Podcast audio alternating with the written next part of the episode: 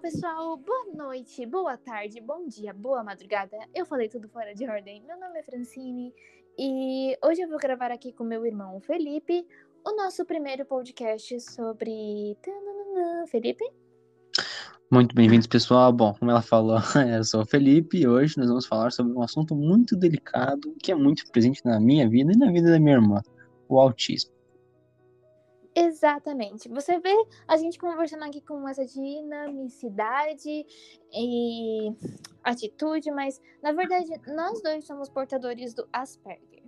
Para quem não sabe, o Asperger é um grau um pouco mais leve do autismo. Não nos impede de nos comunicar socialmente, interagir, estar, sabe, engraçado em sociedade, ter nossas vidas. É claro que os outros níveis também não, mas o nosso ainda acaba por ser mais leve. No entanto, isso também não quer dizer que nós não temos dificuldades perante a sociedade. Inclusive, por causa do nosso ser um pouco mais leve, muitas vezes as pessoas não reconhecem os atritos que nós passamos e por conta disso meio que não dão valor, né, Ding? Não, sim, isso infelizmente acontece o tempo todo. Quando eu contei para alguém a primeira vez que eu era autista, a pessoa achou que era uma piada. Porque a mídia tende a mostrar o autismo como se a pessoa fosse muito limitada. Nós sabemos que existem certo tipo de autismo que a pessoa não seja limitada, não é isso que eu quero dizer, mas ela tem um certo tempo de processamento, certos cuidados diferentes. No nosso caso, é muito mais leve, é um autismo quase imperceptível externamente falando. Se você olhar para a gente, você provavelmente não diria que nós possuímos a deficiência, mas mentalmente, para mim e para minha irmã, é muito desgastante. Sim, uh, por exemplo, agora na mídia, né, Fê, tá tendo séries como Doctor Who. Ai, qual era a outra mesmo que você falou? The Good Doctor. Yes, por que, que eu falei isso? É Doctor Who, mas The Good Doctor e. Oh meu Deus, qual que é aquela série? É. Caramba, eu amo a série do garoto. É, eu adoro, exato. É aquela que tá na Netflix sobre a Casey, o irmão mais novo dela. infelizmente, assim, agora o nome não vem, mas eu acho é, que todo mundo. Como? Não, realmente, eu, eu também não faço a menor ideia aqui, eu esqueci totalmente. Mas pronto, todo mundo que assistiu deve ter amado a ver, vendo como as relações de família e de amigos se dão na série, porque realmente é muito Sim. bonitinho, é uma gracinha. Só que eu acho também que era muito importante se tivesse alguma coisa, alguém que retratasse como é ter Asperger. pois é. Porque, uh, por exemplo, eu e meu irmão, nós nos damos assim muito bem um com o outro, só que nós, nós nunca fomos tão afetuosos de abraços e beijos. E não quer dizer que a gente não consiga, porque nós conseguimos perfeitamente, mas mesmo a nós, isso incomoda um pouco com frequência. Só que os nossos pais, eles nunca tiveram muita noção. E, além de tudo, eles preferiram também, assim, sempre nos tratar da forma normal, sabe? Sim. O problema, às vezes, de tratar alguém com Asperger da forma normal é que você tá ignorando o fato de que aquela pessoa tá tendo dificuldade. Uh, especialmente para socializar. Nossa, socializar na escola. Nossa, a pior coisa do mundo. Foi a pior coisa do mundo. Na uhum. verdade, o, o, problema de socializar com alguém com Asperger é que, bom, normalmente você não sabe que a pessoa tem Asperger e as relações que você tem com outras pessoas elas funcionam de uma maneira, como nós podemos explicar, Fran, mais simples. Gírias, ou uso de palavras diferentes. Subjetivismo. exatamente, subjetivismo. Não funcionam tão bem para mim, para minha irmã. Nós, obviamente, nós conseguimos compreender, mas no momento é um vocabulário que às vezes pode complicar mais a conversa do que facilitar. Exemplo, uh, Por exemplo, se você usar comigo um termo. Se você falar assim, muito seriamente, mesmo que seja uma piada, que, ah, eu estou bravo com você, de uma forma meio sarcástica, eu. Mesmo que você esteja deixando óbvio que é uma brincadeira, no fundo do meu coração, eu posso sentir que você está bravo comigo de verdade. E eu posso ficar magoada e eu posso externizar os meus sentimentos, aquilo não vai ser drama, mas para mim é como meu cérebro entendeu. Da mesma forma que muitos assuntos eu não consigo acompanhar às vezes. E eu sempre senti, talvez até você, Fê, que é como um rádio que a gente está sintonizando AM e as outras pessoas FM. Sim, isso infelizmente acontece. Hoje, eu, hoje você não tá mais na escola, mas eu ainda estou e às vezes é muito complicado eu ver a relação que as pessoas têm umas com as outras, as vontades de, por exemplo, ah, gente, vamos numa festa, vamos fazer aquilo, quando eu não entendo muito o porquê. Às vezes eu só quero ficar sozinho colocar meu fone de ouvido, que é mais fácil do que ter que pensar e entender por que as pessoas querem tanto sair ou querem tanto ouvir uma música de um gênero específico. Pode ser só alguma coisa minha mesmo, não necessariamente relacionada ao Asperger, mas é como eu me sinto. Como você se sentia, Fran, no ensino médio? Uh, pra mim era muito difícil porque as pessoas falavam de assuntos X, como fofocas ou namoro, celebridades, e a minha cabeça não tava, não parecia preparada para nada daquilo. Então eu tentava interagir e eu não conseguia. O que me ajudou aos poucos foi a mímica social. A mímica social é um dispositivo que a maioria dos autistas desenvolve uh, durante a vida que você vê como as pessoas interagem e respondem uns com os outros, e para você se integrar, você começa a imitar, mesmo, mesmo no fundo você sabendo que é artificial e que cansa. Olha, isso já é outra coisa que me irrita, é quando alguém me chama para planos de última hora, porque aquela pessoa não entende o quanto eu preciso me preparar antes para qualquer tipo de situação social.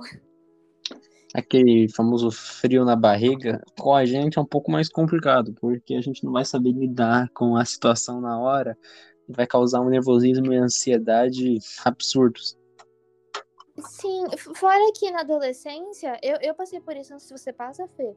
Quando você não sabe muito bem o que é que você tem, porque você não consegue interagir tão bem com os outros, e você ainda faz muita mímica social, você começa a agregar pedaços de personalidade à sua, até que você uhum. chegar a um ponto em que você não sabe se você está sendo você mesmo ou se você está agindo daquele jeito apenas porque a convenção pede.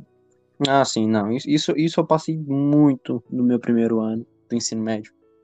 Porque eu não entendia muito bem, porque todo mundo na minha turma queria fazer X coisas. Assim, eu falava, meu Deus, mas isso é ridículo. Na minha cabeça, eu não via motivo para querer fazer isso. Mas naquela ansiedade de querer se enturmar, eu acabava enfiando isso na minha cabeça que eu tinha que gostar das mesmas coisas que eles. E às vezes eu acabava me adaptando de uma maneira negativa para mim, só para me encaixar. Por quê? Porque eu não fazia ideia que eu sofria de Asperger. Sim, e ainda tem aquela situação que você nem pode falar sobre isso abertamente com seus não. amigos, né? Não, porque eu, como a gente comentou no início desse episódio, o autismo ainda é visto como uma debilidade muito grande. Como a série The Good, Do The Good Doctor, onde as vezes... não, Doctor Who. É, não, Doctor Who, onde o protagonista às vezes é visto como alguém lerdo, alguém que não entende na hora. Isso até acontece com a gente, mas no nosso caso não é tão forte, não é tão presente quanto o dele. Mas nós sofremos da mesma coisa que ele. Isso que as pessoas têm que entender. O Asperger, ele pode vir de uma maneira muito forte, ou às vezes de uma maneira delicada, onde se eu contar para alguém que eu tenho autismo, às vezes a pessoa vai achar que é uma piada. Porque ela vai pensar, nossa, Fê, mas você é, nunca apresentou nenhum tipo de dificuldade de fala, nunca apresentou dificuldade para falar com as pessoas, e foi, às, às vezes já, mas você não viu. E porque nós aprendemos a disfarçar isso muito bem. Eu mesma, uh, quando eu era criança, eu tinha tickets, tics em quem eu mexia. Eu mexia no nariz muitas vezes, as mãos, eu mordia as bochechas até machucar. Eu ficava nervosa e pronto, a mãe me corrigia, dizendo que isso era feio, etc. E só depois, quando eu fui saber do Asperger, que eu entendi que na verdade é muito normal você ter tickets, especialmente de ansiedade. Uhum. E, e, depois é complicado, porque às vezes eu tô na rua e eu fico nervosa e eu quero fazer o tique, eu tenho que ficar me lembrando que eu não posso, porque as outras pessoas vão estranhar. Ou às vezes, eu não sei se acontece com você, Fê, deve acontecer. Você tá numa situação, numa festa com amigos, e do nada você fica muito cansado socialmente e você só quer ir embora. E não, é que, e não é que você não goste do lugar ou das pessoas, mas é que você já gastou aquele tempo que você conseguia socializar uhum. e agora você, tipo, precisa se afastar e ter o seu espacinho. Não, e a pior parte é que no ensino médio, festas é o que não faltam, né? E tem, tinha um lugar específico que todos os meus amigos gostavam, gostavam de ir sempre que eu ia me sentia deslocado. Eu achava horrível. Era um lugar apertado, com uma música alta, como se você não conseguia conversar com ninguém.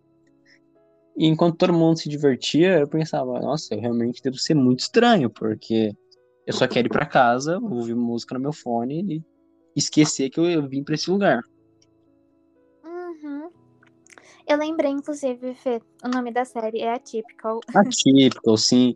E você mencionou o seu tique. Eu lembro no nono ano que eu desenvolvi um tique porque eu gostava de uma garota, mas eu não sabia falar com ela, eu não sabia lidar com os meus sentimentos e eu não sabia se eu devia contar para alguém ou não. E eu ficava tão nervoso que eu tive um tique na sobrancelha. Você estava no Brasil ainda nessa época, mas eu, em casa eu conseguia disfarçar bem. Mas na escola eu, tive, eu tinha muito esse tique na sobrancelha. Mas me falavam, nossa, Fê, você tá bem? Você tá nervoso? Eu não lembro bem como eu consegui parar com ele, mas foi bem complicado. Foi bem presente no, no ano esse tique. E é muito difícil fazer sumir os tiques, inclusive dá até um nervoso tentar. Sim. Fora, uh, fora outras coisas. Sempre falam que quando você tem Asperger, você precisa muito se rodear de pessoas que sejam pacientes e sejam dispostas a te explicar e também a compreender as suas dificuldades. Porque, tipo, já é, já é muito difícil para nós uh, não sermos lesados. Porque, apesar de tudo, não vou dizer que nós somos inocentes. Eu vou dizer que nós temos boa fé nas pessoas. E isso é muito perigoso porque às vezes é, nós não discernimos tão bem a malícia nos outros. Nossa. Então, é, pelo menos, não acredito que seja com todo mundo, porque depois de muito tempo você se habitua ou você aprende um pouco. Mas ainda assim é muito fácil nós não discernirmos a malícia e por conta disso as pessoas tentarem passar a perna. E mesmo depois de adulta, uh, infelizmente às vezes isso acontece comigo. Porque eu acabo criando uma boa fé muito grande nas pessoas. Então custa para mim quando machuca. Porque para mim sempre já foi muito difícil fazer amigos. Então, quando eu tento, eu dou o meu melhor. E eu sinto que essa é uma das dificuldades que as pessoas Asperger mais têm. Não, sim. O, o sarcasmo também. Você falou da malícia. Eu pensei muito no sarcasmo. Porque até hoje eu sofro para entender o sarcasmo. Claro, quando é um sarcasmo muito óbvio, muito nítido, é, é fácil de compreender. Mas às vezes a pessoa fala é, de um jeito que a gente acaba interpretando de outro. Que nem você falou de. aquela hora que você falou de uma pessoa estar brava com você e você ter levado a sério. Às vezes o sarcasmo a gente leva super a sério. Porque uhum. na nossa cabeça, se não é um momento de sarcasmo, o sarcasmo não, é, não vai ser considerado como uma opção. Eu vou entender o que você falou de uma maneira extremamente séria e Literal. ficar preocupado com isso. Eu vou para casa pensando, droga, eu fiz alguma coisa, eu magoei você e às vezes está tudo bem. Meu Deus. Outra consequência dos brackets, se sentir burro por não entender o que as pessoas falaram. Sim. Porque, infelizmente, nós, nós acabamos levando o significado ao literal. O nosso cérebro não está sempre preparado para entender que aquilo é uma piada, uma brincadeira, um sarcasmo. Uh. Mas, claro, conforme os anos foram passando, a gente se acostumou tanto com isso, com experiências, com frustrações, que eventualmente o, o autismo a gente, a gente sabe lidar muito bem, a gente sabe mascarar muito bem.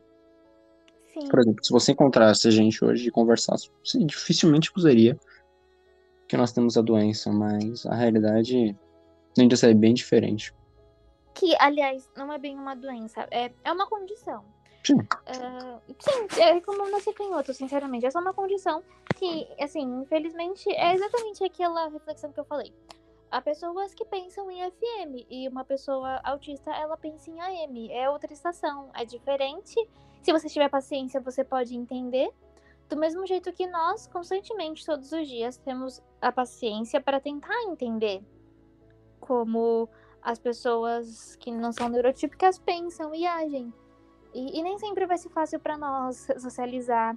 E nem sempre vai ser fácil para nós demonstrar as emoções apropriadas, né, Fê? Sim. É, realmente. realmente. E isso tanto para coisas tristes quanto para coisas felizes. Isso que é o complicado. Isso que é o complicado.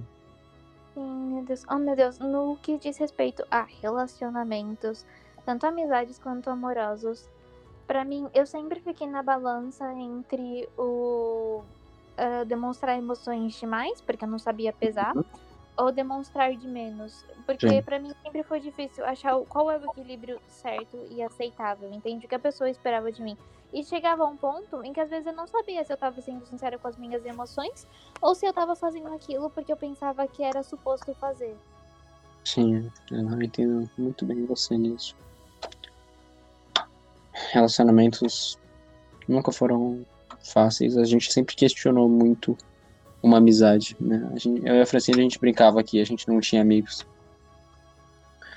Mas a gente tinha, só que a gente não entendia bem as relações, a gente não sabia bem o que era ter um amigo, ter uma amizade, além da nossa, da nossa própria amizade, né? Mas e, na nossa própria amizade a gente. Era...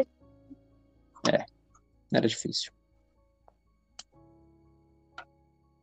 Era, todo mundo parecia aquele negócio. Pera, tá me ouvindo? Estamos muito bem. Também foi por causa do Asperger, porque nós ficávamos confortáveis na presença do outro, porque, por exemplo, nós nunca exigimos uh, preencher o silêncio, ou que fosse muito demasiadamente carinhoso, ou fazer absolutamente uhum. tudo juntos. Se nós estivéssemos no mesmo espaço, cada um fazendo coisas diferentes, para nós isso, mas juntos ali, para nós isso gera uma interação saudável e que Sim. juntava os nossos laços. Eu lembro quando a gente descobriu efetivamente nós tínhamos a condução. E claro, isso não mudou nada, porque não é um grande choque, porque eu e a Francine a gente sempre se sentiu meio deslocado. Uhum. Eu, eu honestamente fiquei aliviada, sabe? Eu só pensei, mais uma explicação. Né?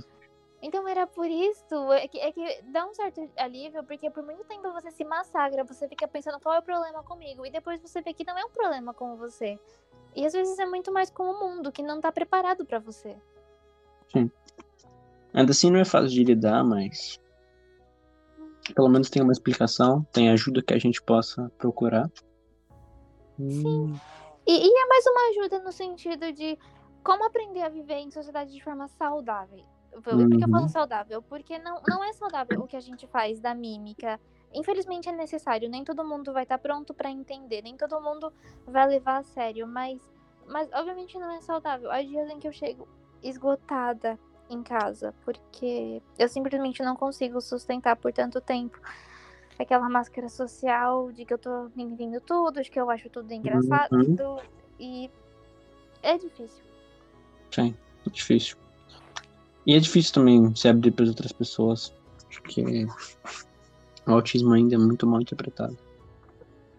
Assim, é, ainda é difícil saber para as pessoas. E especialmente quando você sempre agiu de uma forma aceitável aos outros. Então, quando você Exatamente. conta a verdade, as pessoas não levam a sério, as pessoas levam como uma piada. E eu, honestamente, aquilo até machuca, porque eu penso, poxa, eu tive coragem de me abrir para você e contar. E você tá tipo, ah, ok, vida que segue. Ok, você obviamente não precisa aprender, tentar entender, mas eu quero Sim. que você reconheça, porque pronto. Uh, você não vê uma pessoa cadeirante e pensa, hum, vou tratar fulano como eu trato os outros, vamos apostar uma corrida todos. Tipo. Exatamente. É engraçado é que. Não, pode falar, Fred, perdão. Não, não pode falar, não, sério. Não, eu ia comentar que é engraçado que tanto eu quanto você nós procuramos refúgio na, nas artes, né? Por assim dizer. Você se envolveu muito em livros e eu me envolvi muito em jogos. É, é verdade, nós sempre escapamos muito, muito, muito do mundo real. Nós sempre nos aprofundamos em, no que era conhecimento, no que era aprender, no que era ler, no que era jogar, porque era muito menos denso do que esse mundo e era fácil você ir para um mundo onde você podia se imaginar aceito. Sim. Nos jogos, não tem ninguém para me julgar, tem uma história pronta, divertida, onde eu posso passar horas e horas e horas sem ter que me estressar de maneira nenhuma. Exato, sem ter que montar um personagem para pronto interagir com pessoas, porque todos os dias é isso, é montar um personagem para viver o dia. São poucas as pessoas na minha vida que eu me sinto 100% confortável. Eu nunca esqueço uma vez que o Vlad e o André foram na minha casa e teve um momento. E eles passaram horas, eu adoro eles. Mas teve um momento em que eu simplesmente peguei e falei: olha, agora eu vou ficar um pouco sozinha no quarto. Porque eu precisava daquele descanso. E eles não julgaram e eles entenderam. Isso me deixou muito feliz. Porque a gente sabe que não é qualquer pessoa que vai entender. Há pessoas que vão pensar: ah, você não quer mais estar comigo. Ah, eu fiz alguma coisa. E, e tipo, eu queria muito que as pessoas não levassem a um nível pessoal quando nós precisamos de espaço. Porque, juro, não é uma coisa com você, é realmente comigo. É. Realmente. Não é fácil de lidar, mas. A gente tá. A gente já se acostumou, na verdade. Não é algo. Não é mais um fardo tão pesado, só é um fardo cansativo. Mas pronto, pessoal, esse primeiro podcast não teve a intenção de desanimar vocês e dizer. Que é triste. Não, na verdade, esse podcast que nós começamos é para poder conversar com, entre nós e também com vocês sobre como é o dia a dia de uma pessoa com Asperger. A cada novo, esse hoje foi a introdução. A cada novo episódio nós vamos falar sobre um tema Uhum. e nós também queremos aconselhar as pessoas e até as pessoas que não têm certeza. Sabe por quê? Porque o Asperger, às vezes, é uma coisa que você é diagnosticado muito tardiamente, porque infelizmente, ainda no campo da psicologia, não há estudos suficientes para determinar com precisão, especialmente em mulheres. Muitas mulheres, às vezes, são diagnosticadas só depois dos 40. Então, se você, ouvinte, em algum momento da sua vida se sentiu completamente deslocado, sempre se sentiu Uhum. meio estranho, sem saber como se adaptar no meio social, buscando refúgio, às vezes nos livros, nos jogos, ah, às vezes tendo crise de ansiedade, enfim, um monte de coisas. Acompanhe a gente e talvez você perceba que você pode ou não vir a ter Asperger. E tudo bem, se você tiver. Sim, não tem o menor problema. Assim como você pode ver, é uma condição, não é uma doença. É algo que é muito fácil de lidar quando você já está acostumado. Pode ser cansativo, mas a gente já encontrou os nossos refúgios, por assim dizer. A gente já tem onde desabafar, a gente tem com quem confiar. E se você se sente assim, se você se identificou com o que a gente falou, vai vir para você também esse refúgio. Mas o principal, eu quero que você saiba que você não tá sozinho.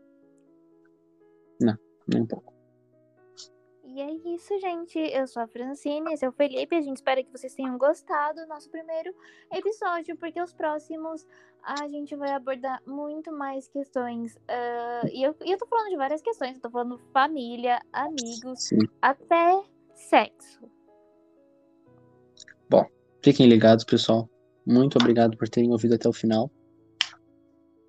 E quem sabe até o fim da semana o segundo episódio já esteja no ar. Beijinhos, até a próxima.